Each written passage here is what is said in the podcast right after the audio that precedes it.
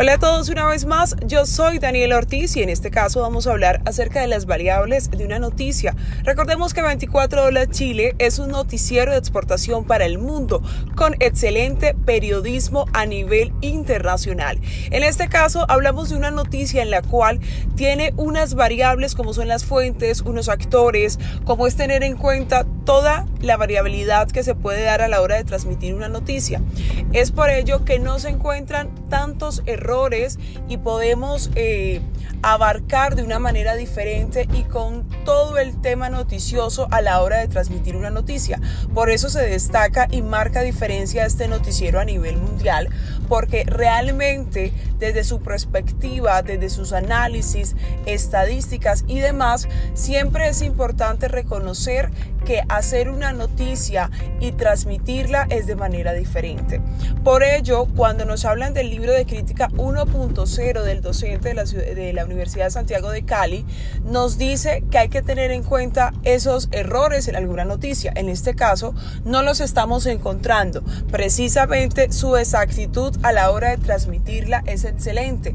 Desde su presentador en el set hasta el periodista de campo y las fuentes identificadas con nombre completo y su profesión. Para ello es importante identificar o comparar diferentes eh, noticieros a nivel nacional, diferentes noticieros a nivel mundial y precisamente destacar eso que está bien y que está mal. Por ello, hicimos este podcast para todos ustedes que en este momento nos están escuchando para identificar todo lo que estamos viendo. También eh, las fuentes son muy importantes cuando se tiene una fuente primaria, secundaria o terciaria, o quizás esa fuente principal que nos va a arrojar toda la información que nosotros queremos escuchar, queremos ver, para tener en cuenta que esa noticia nos quedó automáticamente clara.